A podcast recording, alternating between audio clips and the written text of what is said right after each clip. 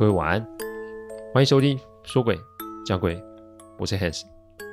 这十几年来啊，我一脚踏入一个非常冷门及奇特的领域，每天都在处理各种客户端委托的问题。问题除了人以外，不可免也有各种科学及逻辑所不能解释的案例。之所以会开这个音频，是想要与各位分享心存善念的重要性。你别以为鬼很可怕，因为在我看来，人心比鬼还要让人恐惧。欢迎收听今天晚上的说鬼讲鬼。说诡讲鬼音频制作都有一定的程序规范，每个个案分享都要客户的书面授权才可以开始整理、写稿、录音、试听、制作，因此每周只能录制一集，还请各位见谅。因为每个个案都代表客户与当事人的信任，因此也只有我自己可以做全权的整理与制作。我知道这样子的速度其实不快，但反正如果可行，我会做这行做一辈子。所以只要大家有时间，都欢迎各位的收听哦。自古以来啊，婆媳关系就是一个难解。不应该说是一个无解的问题哦。我看过啊，史上最和乐就是我岳母跟我弟妹哦。我弟妹连自己的生辰八字都可以问我岳母哦。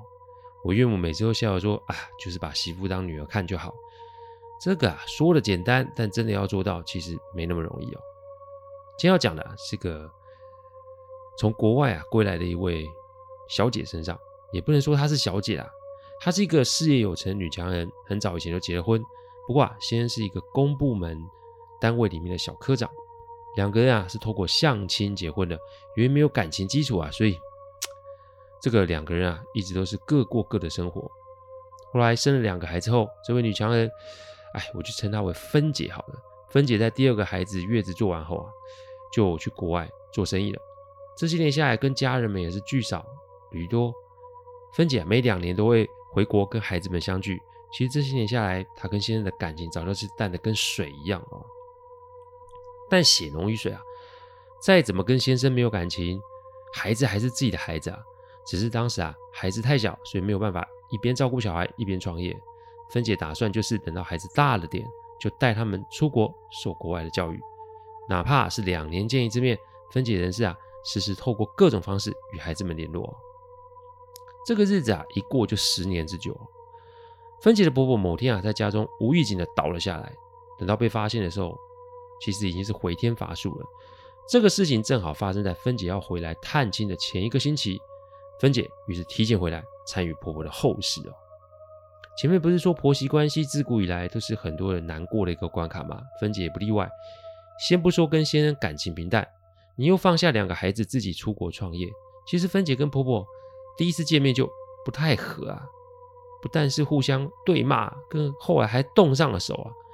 芬姐事后跟我说，也许是赌气，她就是要气死这个长辈，然后用婚姻啊来卡抓住她的儿子。所以不论啊双方家族如何的反对，芬姐还是义无反顾的嫁给了先生。从入门的第一天，她就没有再跟婆婆说过话，反正各过各的。先是大儿子，所以负起了照顾母亲的责任。不过呢，芬姐就在附近买了一间房子。先生晚上啊，就是得回来睡。因为这个举动，她也是把婆婆给气得不轻哦。每次回来探视孩子，芬姐从来没有进过婆家的门。不过芬姐啊，是一个大方的人，对于先生的弟弟妹妹们都非常非常大方。正所谓吃人嘴软，拿人手短嘛。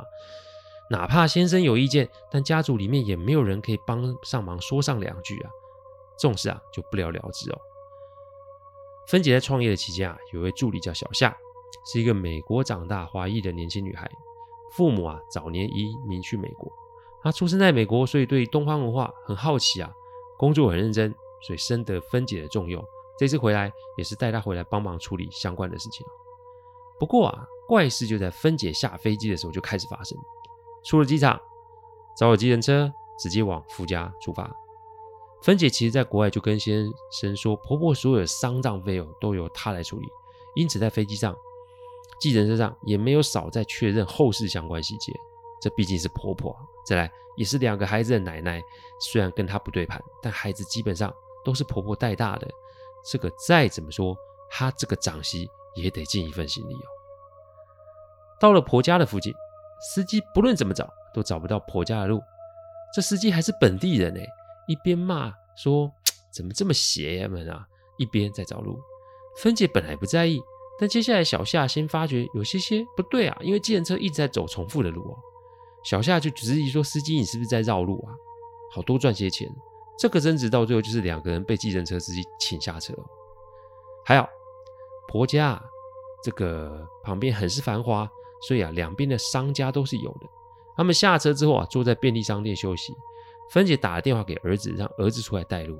这不到三分钟，儿子就来了。怪就怪在婆家明明在附近，那为什么司机找不到路呢？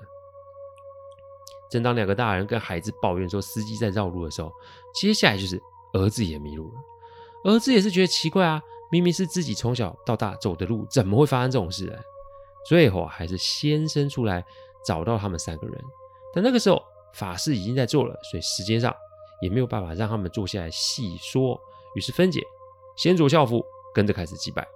由于婆婆的大体就在家里，所以啊，每天晚上都要有人守灵上香。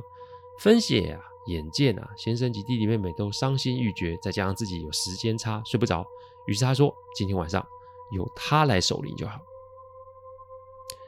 但当她在灵堂前面说出这个话的时候，灵堂的蜡烛就啪就熄了。没关系，风嘛。但这个时候，小夏似乎看到在阿嬷灵堂前站了一个人。那个人身形啊佝僂，而且有些不良于行。小夏以为是这个阿嬷是晚上来烧香致意的，那也许行动不便才让蜡烛熄灭的。但让小夏觉得奇怪的是，他看到的是这位阿嬷好像故意是把蜡烛吹熄的。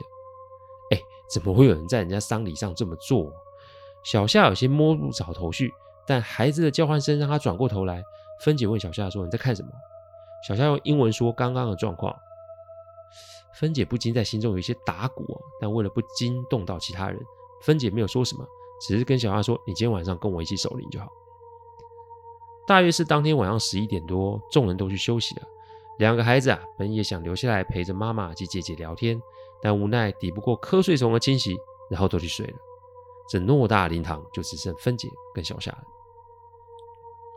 灵堂上的香啊及蜡烛啊，原则上不可以停。所以两个人也没有办法开小差，芬姐就要小夏看着香及蜡烛，她呢是在准备跟国外客户开会的资料。但事情就慢慢的发生喽。小夏毕竟是国外回来的，所以他对于丧事的现场啊，并没有先天上的抵制或是害怕。相反，他开始看一个好奇宝宝，东看看西看看，然后啊，也跟啊孩子们学了怎么折莲花。一开始没什么事，不过大约是凌晨两点多的时候啊。灵堂现场诵经的录音机突然就故障了，没了念经的声音，这灵堂就只剩风在吹及狗在叫的声音了。机器坏了，哎，就偶发事件。但接下来的事情就让两个人感觉有点不太对劲。这个时候就听到一个固定的的声音，这个声音好像就有人在指甲在敲木板的声音。开始的时候是小夏听到这个声音，然后就告知在忙的芬姐。芬姐一开始不在意，就只是跟小夏说：“哎，不要让香跟蜡烛停就好了啦。”小夏一直听到这个声音，然后开始循线找这个声音的来源，找了大约半个小时，他总算确定这声音的来源。不过这个时候他已经发现事情有点不太对，因为国外也是有棺材的啊，因为那个声音是从棺木里面传出来的。小夏开始觉得事情不对劲，他说啊。他想要去找芬姐的时候，敲击的声音就会变大声，而且那个香及蜡烛的火就好像是有人在旁边吹似的，忽明忽亮。小夏再三的跟我说，现场是没有风的，所以没有外力的话，那怎么可能会有这种状况？小夏这个时候啊，只能留在原地。他往芬姐的方向看时，芬姐好像是太累就睡着了。小夏的部分到这里，接下来我们要讲芬姐的部分。芬姐呢，就是在梦里见到自己久未谋面的婆婆。一开始是芬姐见到一位老人家背对着她，对着婆婆的遗像，然后使劲的去吹香跟蜡烛。她下意识的想要过去阻止她继续做这件事，所以呢，她想要手去拍这位老人家。但当她的手伸出去的时候，一股非常冰的感觉从她的手指袭来，她冷到了抽，把手抽了回来。但这只是开始。因为这个时候有一个季苍老有熟悉的声音在他耳边响着说：“你给我怎样等来哦？大头家呢？行李做就大呢？哈哈哈！这个不是婆婆的声音吗？”芬姐惊恐的转身一看，没有看到人，不过当她又转身回来的时候，她看到一个人隐坐在棺木上面，然后两只脚在棺木外侧踢呀踢，发出的那个的声音。婆婆手上拿着香及两根蜡烛，一脸狞笑看着芬姐。那个香的暗光及蜡烛的烛光映在婆婆的脸上，说要多吓人就有多吓人。芬姐整个人被吓到，直接一屁股坐到地上，她发出有史以来最大的尖叫声。这一叫，她整个人也醒了。这原来只是噩梦啊！但她一转头，看见小夏姿势怪异的待在婆婆遗像前面，而那个声音就越来越大声。也许是芬姐啊起来的动静太大，惊动了先生。先生睡眼惺忪的走出来发看发生什么事。说也奇怪，香仍是香，蜡烛仍是蜡烛，那一个的声音也没了。而原本坏掉录音机，这个时候哎，竟然正常了。你只要说是噩梦，没有古怪的话，谁信啊？芬姐惊魂未定的盯着婆婆的遗像，他知道刚刚那个绝对不是什么噩梦那么简单。因为小夏此时的神情也是非常难看，他知道自己惹上事情了，但事情发生总要解决啊。不过这个时候要跟先生讲说他的亲生母亲要谋害自己，跟自己索命，说穿了谁信？当芬姐还在想这个问题的时候，突然搭着棺木底下的木桩发出木头啪裂开的声音，小夏发出惊叫声，然后顶着有些倾斜要倒下来的棺木。要知道啊，大体是在棺木里面。如果棺木倒了，那结果就是大体会掉出来。这不是在开玩笑的哦。芬姐跟先生见状啊，也是冲过去把棺木扶住。先生扯开嗓子叫里面的人全部出来帮忙。众人手忙脚乱，总算是把棺木给扶正了。木桩裂的地方有些奇怪，感觉是棺木过重才会让木桩断裂。但里面就只装四十公斤不到的婆婆，怎么会过重？芬姐顿时想起她梦中的情景，那个坐在棺木上拿着香及白蜡烛的婆婆。芬姐在商场上啊，经商多年，什么场面没见过，但今天这一个场面就让她开始觉得有些奇怪，甚至有些惊吓的感觉。好，当大家把棺木扶正之后，先生有些气急败坏的质问芬姐是出了什么状况，为什么会这个样子？芬姐一听，也火就来了，两个人直接吵了起来。今天的先生不同于以往那个温和及忍气吞声的模样，讲到生气之处，甚至动起了手，赏了芬姐两巴掌。弟弟妹妹们无不被大哥大嫂的冲突给吓到了。不过这个时候，孩子的哭喊声把众人都唤醒了。十岁大的儿子跑出来，抱着芬姐说：“妈，你赶快走！阿妈说她要你的命，要你死啊！”孩子哭得伤心，众人也是被这个突如其来的言语吓了一跳。但芬姐与小夏的心里其实很清楚，因为他们个别看到的异象跟死去的婆婆有绝对有关系。人啊，处于火气的先生走过来，想把这胡言乱语的儿子教训一顿，但被身后的弟妹拉住了。这平时瘦小先生这个时候像吃了大力丸一样，任谁也拉不住哦。这个时候，先生最小的妹妹也是芬姐的小姑，她拿着串念珠就往哥哥的头上一放，哥哥。立马瘫软，就倒在地上了。我讲白一点，这摆明就是闹鬼啊！而且屋外开始传来吹狗油的声音，这个要巧合你也未免凹太大了。接下来没有人敢睡觉，全部人都守在灵堂前等到天亮。各位有没有觉得这个时候还少了一个人没有讲？前面不是说芬姐有两个小孩吗？一个是十岁的儿子，另外一个则是十二岁的女儿。早上鸡叫的时候。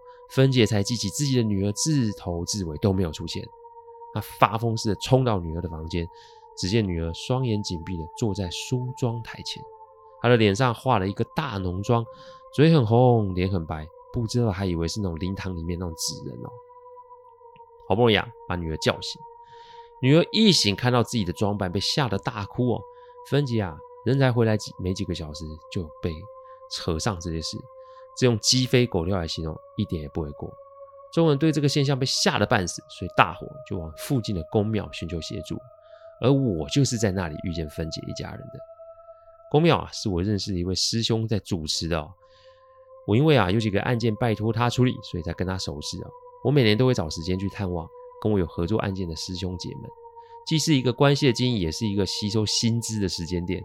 因为每次啊，我都会遇见他们办事的时候，我通常都会被他们带去做助手。这些年也是看了不少场。我记得那个时候我在喝茶，那十几个人冲到宫庙的时候，把我吓一跳。师兄问明来意之后，若有所思，盯着芬姐看，脱口而出说：“你婆婆想要你的命呢？你是做了什么事得罪老人家啊？”这句话把芬姐吓得不轻啊！各位知道吗？人要是绝望的时候，我说真正绝望的时候啊，其实不会有太多的情绪表露，因为此时绝望的人脑中应该是一片空白，然后也不想再做任何挣扎，大有啊该怎么样就怎么样的感觉。但这种状态恰恰就给阴邪之物入侵的机会。师兄走了过去，比了个法印的姿势，点在芬姐的额头上，然后要她坐着不要动。接着就是拿了七十二支香，开始在芬姐身边啊做一些基本的法事。师兄说啊，这些都是一些禁制的法事，重点在于芬姐身上基本的防护哦。因为现在在索命的是恶鬼，还是真的是她婆，我们还不知道，一切得去现场观察才可以。你今天有空吗？师兄转头问我。不是今天晚上有空吗？我盯着师兄点点说有啊。所以现在是要我去现场守灵哦。对啊，你说的没错。今天晚上要有两个没有血缘关系的去现场守着，其余人今天晚上都得待在宫庙里。那你行不行？那师兄都讲话啦，我还有什么选择？我笑笑点点头。虽然又是一个未知的历程，但还是那句话：心怀善念比什么都来得重要。而那一天晚上负责守灵的就是我跟芬姐的助理小夏。英文的沟通瞬间就让我与小夏拉近了距离。师先师兄先是帮大家做了基本的净化仪式，要大家三点前，下午三点前全部回来宫庙。今天晚上就得待在这里，不能出门。而家中的灵堂就要我跟小夏全权的负责。那这些年我办客户的后事啊，其实也办了不少场。坦白讲啊，基本的习俗及规则我是知道的，只不过我还是为求完整，事先还是跟师兄做了不少的确认动作。那天下午我们大约四点半到灵堂。其实就如同一般的灵堂一样，芬姐的婆婆面相平和啊，看来生前应该是好脾气的人哦。当然了，我是听过阿纪说啊，人生前的心性跟死后心性其实是不同的。一个在世个性平和的人，有可能是表面上的平和，或者是他心态上真正的平和。如果阿纪说，阿纪说啊，如果往生者啊，平日是属于那种忍气吞声的人，心中总是有股气的话，气久了就是变怨气。而这怨气，你又没有在生前排除的话，心性自然就会不一样。我当下打通电话给阿纪说这件事，阿纪说啊，既然是可以入梦，而且做出实质性操作的事情，这个怨气应该已经成了鬼气，怨气加鬼气，往生者的心智已经不是正常了，所以芬姐他们遇见的事情啊，是 可以预期的哦。不过啊，阿纪说啊，哎，有师兄在处理，他也不便多做什么，只是提醒我。如果可以的话，加一台监视录影器，因为红外线的确是可以拍到我们人眼睛所没有办法看到的事情。但重点是，不论遇见什么事，不要忘了我最大的武器是什么。其实说穿了，我也没有什么，我的武器就是我的心境啊。不论是遇见什么状况，我的心境一直都是我的贵人啊。它伴随着我度过很多次的难关。我对于那个世界的朋友啊，我抱着都是给予协助。有什么能做的，我一定都会尽力的尝试。这一次也不例外哦。小夏正好一台 V8 装好了，就在灵堂上坐着等。我跟小夏说：“哎，你想睡觉，你去睡了。有什么状况，我再叫你，不迟哦。”那一天啊，大约是到了凌晨三点多，其实都没有什么事发生。不过当狗开始在吹狗锣的时候，我知道该来的还是来了。这个声音又再度响起。我抹了抹绿油精在鼻孔下面，也不知为何，我这一次啊，我就是啊，不想睡觉，我可不想在梦里被阿嬷抓来电哦。我站着开始在心中默念经文，小夏是怎么叫都叫不醒，我想他应该是累的，但我还是啊长了个心眼，在他口袋里面放了个师兄给我的符哦。吹狗螺的声音由远至近，没多久就到了芬姐夫家门口。接着就是一串的撞门的声音哦，但这个发出声音离正常人的身高有一定的差距。我的意思是，我们敲门一定是敲门的中线以上的地方。因为我们身高越高，手可触及门的位置就是高的嘛。但这个声音发出的位置是在中线以下。芬姐的先生有说阿嬷身形很矮，哎呦，这该不会是阿嬷半夜来敲门吧？我并没有因为门的声音而显示出我的害怕，我啊就把椅子拉在阿嬷灵像的遗像的面前，我点了香，给阿嬷拜了三拜，我在心里面说：阿嬷，如果你有什么事情要交代，显像或是给我提示，但如果你是身不由己受限，那我今天也会尽我最大的力量去化解这个事情。说完，我就拿出两张符，直接贴在棺木的头及尾。师兄说：“这个符啊，是某种往生者镇住尸身的符哦，既不让外部的恶鬼有可乘之机，或者是已有恶鬼在阿嬷身体里面的话，也会让他走不掉。我现在要做的就是持续的持咒，让这个咒净化往生者的怨气。而在这个同时，也不要让外部的东西进到这个家门。但讲简单啊，现在乒乒乓乓的声音不绝于耳，这外面的狗，我猜大概有五到六只哦。这个声音。”你如果认真去听，你就会真的因为害怕而想要把门打开去一探究竟。但没关系啊，按你拍门我就踹门嘛。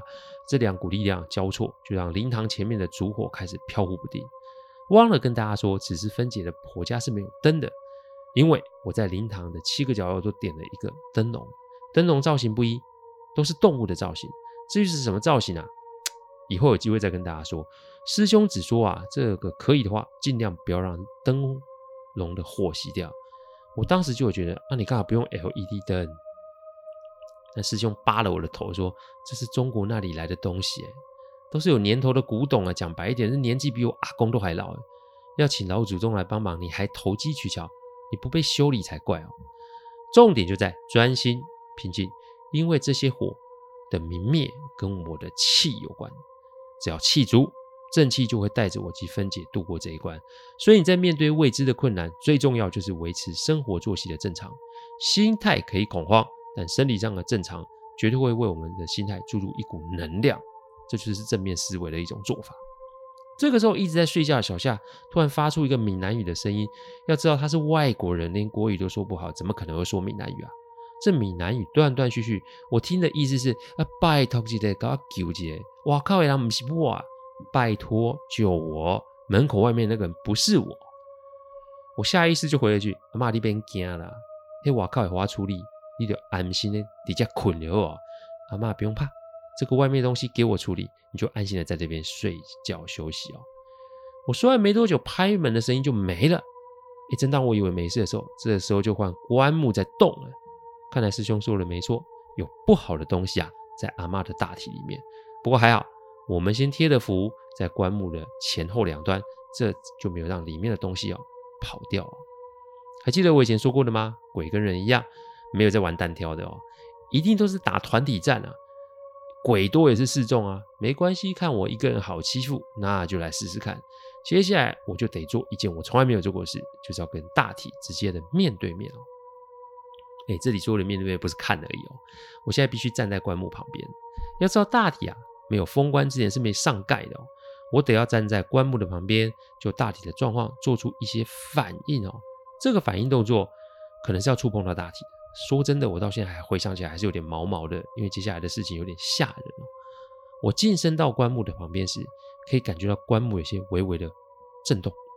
要知道，一副棺木的重量其实是用百斤来算的哦，特别是棺木是用上好的木材做的，所以那个重量只会更重而已。在没有外力也没有地震的情形下，除非是里面躺的那位在动，否则依现在的物理规则来看，棺木怎么会震动？我贴身一看，阿嬷的脸上有一股灰黑色的颜色，接着眼皮竟然在微微颤动哦。说实在话，我真的腿软了。我想这个时候任谁都没有办法淡然处置的应对哦。还没等他张开，我就拿了一块木头放在大体的身上。这块木头啊，是从师兄的庙里借出来的。感觉是一个法器，像是一个短剑，常年的香火熏陶下，让这个木头可以说是从里黑到外哦。放在大体上面的时候，大体真的动了起来，有种像是我们被绑紧，然后在挣扎那种感觉。我这个时候听见了一个用喘息的声音哦，哎，动就算了，你还有气，这是什么状况啊？我这个时候真的受不了，我一把后腿撞到一个人，我吓得大叫了起来，那个叫做夹杂国骂兼英文哦。但后面那个人也是尖叫的，用英文骂脏话哦。原来人吓人真的是吓死人，因为我听到那个喘息声啊，是小夏的声音哦。我把小夏叫过来，让他把手压在法器上面，让法器镇住大体。我呢是看着七个角落的灯笼，让这个火不要灭。因为这个时候每个灯火笼的火都明灭不定。我明明把门窗都封住了。里面连风都没有啊，只能说这灯笼的明灭跟风没关。至于跟什么有关，请各位自行想象哦。这一来一往，就让我们忙到了早上。小夏自始至终都把法器压在阿妈身上。当我们听到了鸡叫声啊，我跟他虚脱的坐在地上。半个小时后，师兄来到家里啊，看了看，就说阿妈里面的恶鬼啊，被法器给收了，而外面的恶鬼被挡着没有进来。太阳啊。一来，他们自然啊就得消散散去了。但事情结束了吗？这其实只是个开始，因为阿妈的身体的恶鬼是除了，但阿妈的魂魄现在不知道在什么地方哦，所以得去找，还有重新的安置哦。不过呢，解铃还须系铃人，这一切的源头都跟分解有关系，我们必须要把分解的过往做个说清楚。师兄说这一次的恶鬼是个孩子哦，孩子为什么是孩子？这孩子从哪边来的？当我看到芬姐的眼神闪烁，并且顾左右而言他的时候，我知道这个事情没有想象中这么简单。师兄看着我说：“辛苦了，你待会跟那个小姐先去宫庙里泡个艾草澡，去休息。”我人生第一次睡在有熏香的房间哦，睡起来已经是下午两点多。师兄坐在大厅喝茶，芬姐则是面色铁青的坐在一边。这是发生了什么事？这个情景又让我想起了分解一听到恶鬼是孩子时的那一种不自然的表情。看来事情还没有结束，该怎么办呢？一切都等下一集再做分享。谢谢大家赏光，听完后请喝杯温开水再去休息。我讲的不是什么乡野奇谈，我讲的都是真实发生的案例。最希望的就是劝大家心存善念，祝各位有个好梦。我们下周再来说鬼讲鬼，各位晚安。